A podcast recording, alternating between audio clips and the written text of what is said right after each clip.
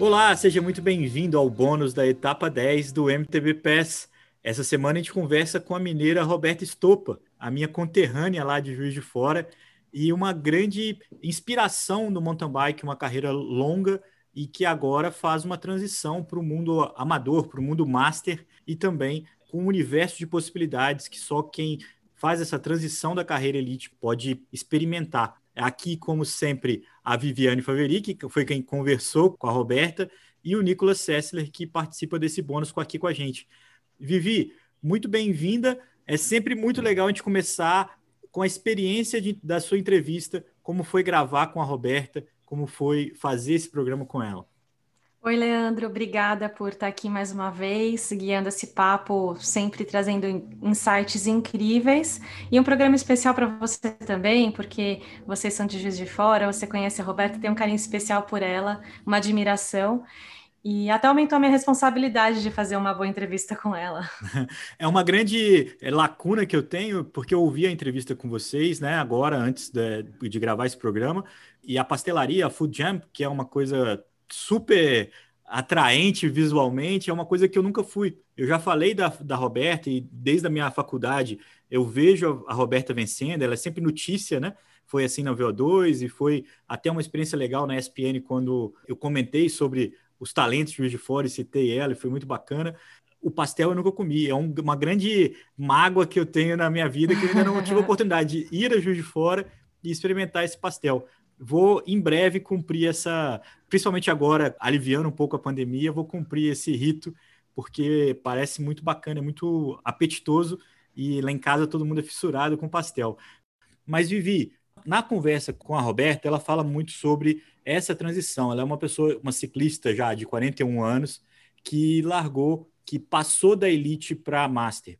Essa uhum. é uma uhum. experiência que muita gente já viveu e que todo mundo vai viver um dia é, você e o Nicolas vão ter que tomar essa decisão em algum momento de sair da elite, de parar de competir é, na elite, que é uma coisa para muito pouca gente, e uhum. continuar vivendo ou não o ciclismo. Acho que essa é uma, uma, uma pauta, no caso da Roberta, ela continua, né? Sim, foi muito legal conversar com ela porque a gente competiu juntas nesses últimos anos dela na Elite e sempre foi uma honra para mim alinhar perto dela. E eu comento na entrevista que eu me sentia abraçada, sempre muito bem-vinda. Ela tem uma visão de competitividade muito saudável que bate muito com os meus valores de você alinhar numa largada e respeitar as pessoas que estão do seu lado e entender que quanto melhor forem aquelas pessoas, não só atletas, melhor, maior você pode ficar, porque aquilo, aquele meio, aquela disputa te forma como ser humano, como atleta, né, seu caráter, seus valores e, e soma. Você passou o ano inteiro viajando e competindo e alinhando para a prova.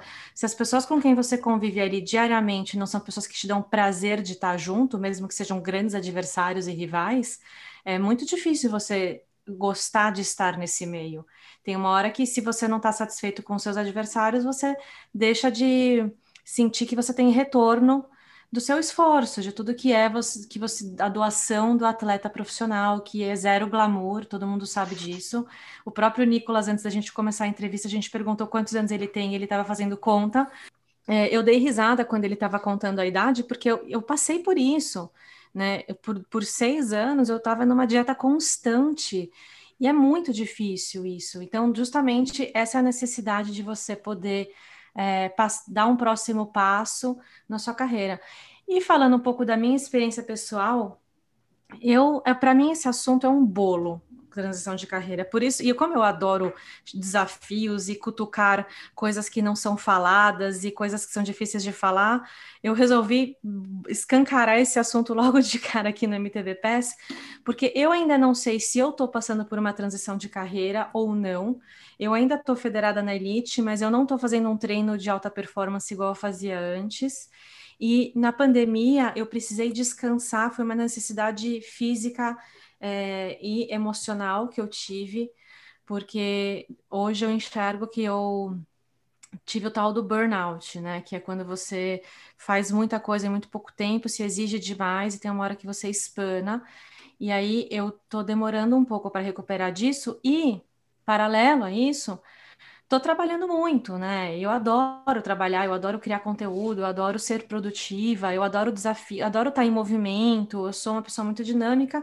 Então, hoje eu vejo meus dias muito ocupados com trabalho mais intelectual, que é esse sentar no computador e criar roteiros, conteúdos, podcasts, etc. E menos tempo de treino. Só que o corpo sente falta.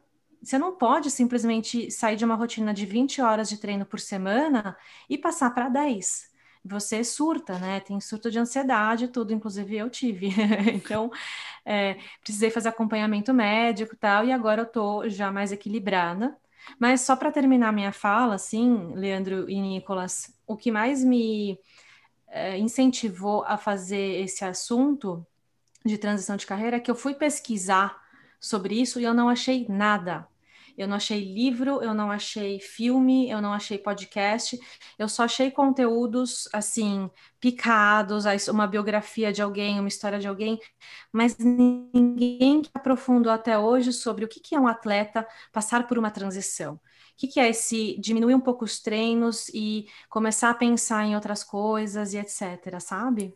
Olha, Vivi, curioso eh, você abordar esse tema, porque eu estou chegando agora do treino é, e justamente hoje eu estava treinando com, com um amigo, Willie Smith, que é um sul-africano, foi atleta da Catuxa, hoje corre com o Burgos, com a Burgos, e foi exatamente o tema da nossa conversa, né? Num, num treino aí de quatro, cinco horas e a gente filosofando em cima da bike sobre essa temática. O Willie passa por um momento muito parecido, eu também, em que justamente ele começa não se não tem mais esse brilho nos olhos por ir, ir às competições.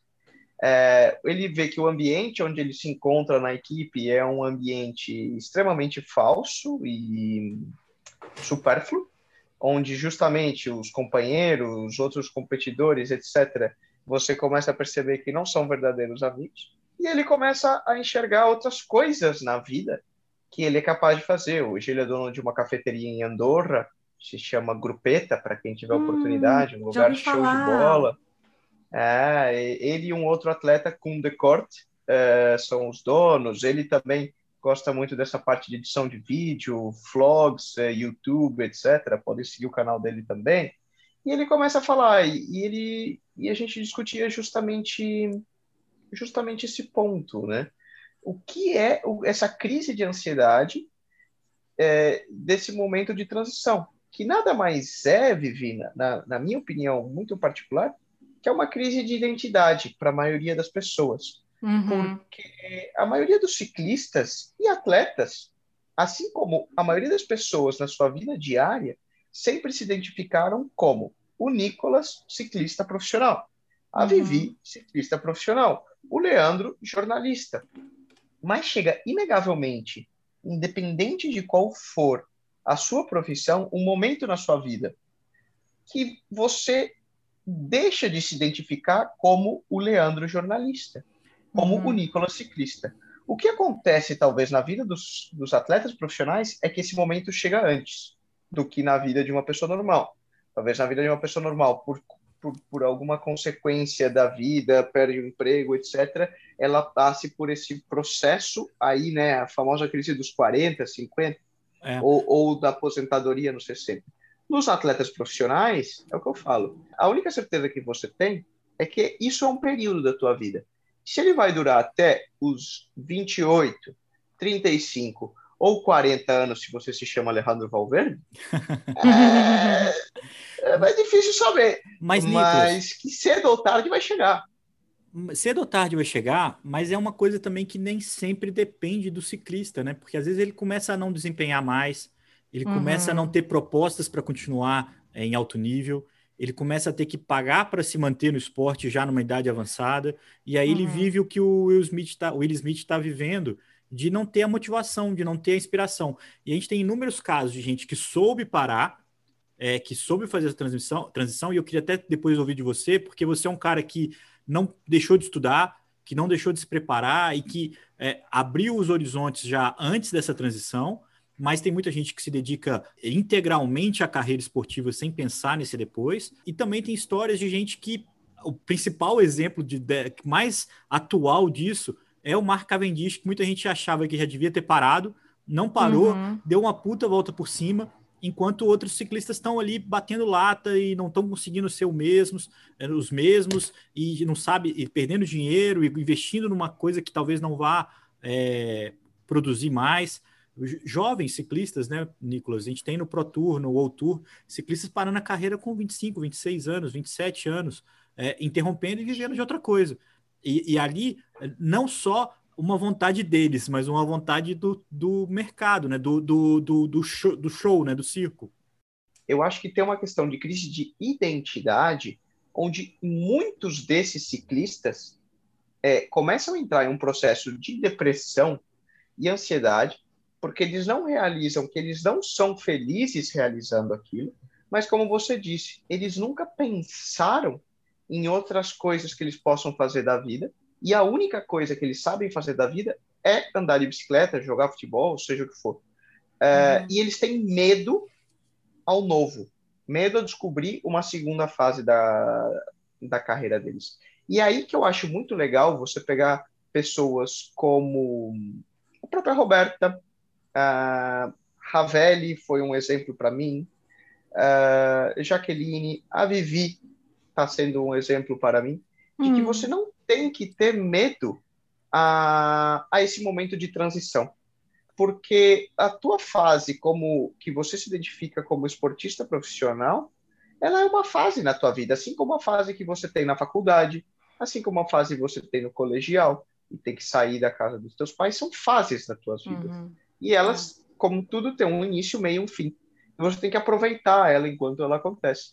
Mas é, é certo que, você, que ela vai acabar. E, tem, e existem N coisas é, legais, divertidas e que podem te, te trazer um retorno pessoal que você pode fazer é, ainda relacionado à bicicleta. Tá aí o exemplo da Roberta, entendeu? Uhum. Você pode ir seguindo as competições, curtindo a bike, mas você pode ter um business paralelo, você pode ajudar com o conhecimento que você teve de deixar um legado para uma nova geração para que mais pessoas se contaminem e aproveitem a bike da mesma maneira que a gente tem essa oportunidade. Excelente, eu acho que é exatamente isso. Eu acho que a Roberta é um ótimo exemplo disso, porque uma vitoriosa na mountain bike que soube aproveitar as oportunidades de expandir isso. Hoje ela é uma treinadora, hoje ela é uma fomentadora do mountain bike em Juiz de Fora.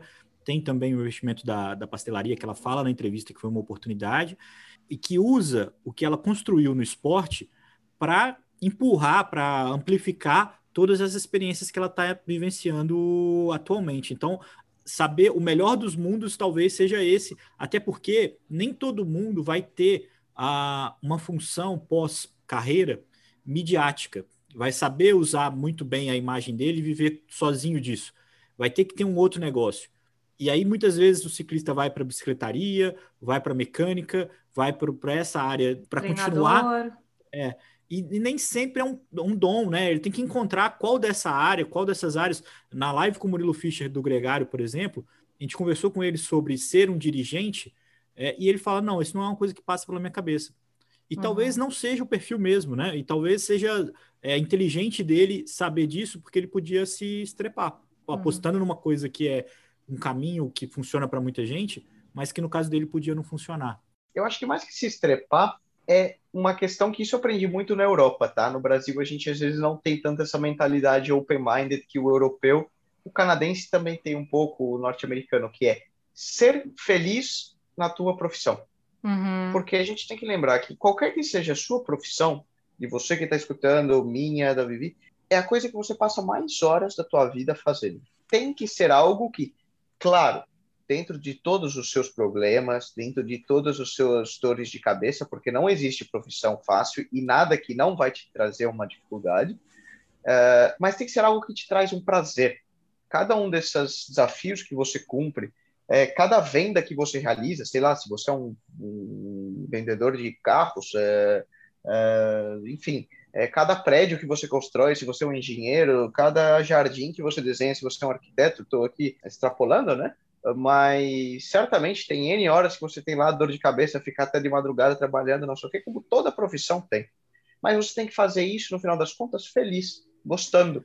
Meu, eu vou desenhar esse jardim, mas eu vou desenhar o melhor jardim, porque eu gosto de, de desenhar. Você é médico, meu. é, tem que ter aquela pegada da profissão por trás, no fundo. Por mais que esse brilho nos olhos alguma hora se perca, você tem que sempre se lembrar por que você escolheu fazer aquilo naquele, naquele momento. Quando o atleta de elite para, e no futebol tem uma, uma, muita gente que fala isso, é uma experiência de morte e renascimento. O, aquela figura que jogava, que tudo estava pronto para ele na hora que ele chegava no, no, no vestiário, estava tudo lá arrumadinho e não sei o que, estava pronto para ele, se, ele se exibir e voltar, isso não existe mais. Uhum. É, a gente teve também no próprio uh, no Gregário com o Murilo, com o Palharini, essa experiência. Quando você é elite, isso tudo acontece de uma forma muito fluida. E quando você não está mais lá, esse, você faz parte do ciclo de uma forma muito diferente. E aí você tem que pôr muito mais a mão na massa e tem que é, é, para continuar experimentando isso. E é uhum. muito legal que é, as pessoas tenham a continuidade do prazer de pedalar. Eu acho que essa é a principal mensagem que a, que a Roberta deixa, é, entre as mensagens, de que ela adora viver esse mundo, adora continuar competindo, adora continuar se provando, é, independente do, do rótulo, né, da categoria que ela está competindo ou que ela está desempenhando naquele momento. Né? Também acho. E é isso que ficou para mim também, que tem estado para mim. Então, esse prazer de suar, de fazer força, de acordar cedo, de ir para um treino, que voltou e não necessariamente agora mais vinculado a ter resultados. Então, isso para mim é um grande benefício da tal da transição, porque hoje eu tenho acordos com os meus parceiros e patrocinadores que não envolvem resultado de corrida especificamente, envolvem outros tipos de entrega. E isso é um alívio, porque eu já me cobro muito, eu já tenho minhas cobranças pessoais. E aí, se eu vou para uma corrida, que o, que o patrocinador me deu todo aquele apoio e todo aquele suporte, e por mais que ele não faça uma cobrança direta, existe uma expectativa de resultado. E eu chegava até a sentir culpa de não trazer um resultado considerado tipo um pódio, sabe? Quando tinha corridas que eu não fazia um top 3, Nada. Hoje eu olho para trás e falo: nossa, eu fui muito bem naquela corrida nas Dolomitas, eu fiz um negócio incrível naquele dia. Mas eu não consegui aproveitar aquele resultado porque minha equipe estava frustrada, porque eles achavam que eu ia fazer um top 5 e eu fiz um top 10. E, na verdade, foi uma baita performance para aquele momento da minha vida e daquele contexto momentâneo, sabe? Então, isso é uma coisa, assim, que é um grande ganho, ao meu, ao meu ver, e que eu, quando eu converso com as minhas amigas que, que fizeram a transição, que estão agora numa outra fase de, de, de atleta, não necessariamente correndo pela vitória na elite do XCO, é, que todas comentam assim, é uma delícia você ir para a prova que você quiser, montar o seu próprio calendário e ter essa liberdade de correr por você e não por mais ninguém.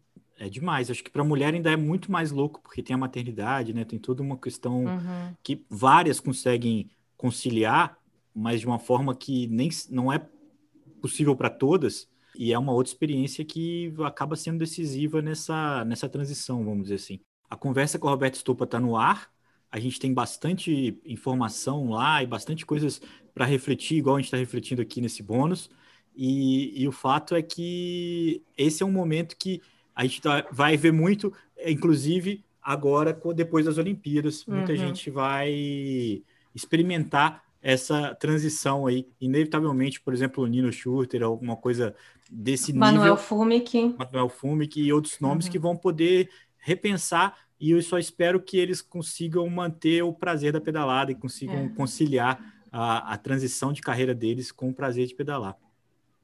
Obrigada, Leandro. Obrigada, Nicolas, por aceitarem esse desafio de falar desse tema. A Nicolas trouxe alguns insights incríveis e compartilhando aí vivência na equipe. Isso é riquíssimo, gente. Eu fico muito feliz é, de ter o MTB PES para compartilhar informações desse nível é, que antes não chegariam a ninguém a não ser num café da manhã ou num almoço, em alguma corrida no Brasil quando o Nicolas estivesse lá sentado e podendo contar disso. Então, assim, fico muito feliz do MTBP estar cumprindo a sua missão de levar informação de qualidade bem inside, bem o passaporte do dentro de dentro da alta performance em português para todos que falam essa língua maravilhosa. Sigam a gente nas redes sociais, MTBPS, e até a próxima semana.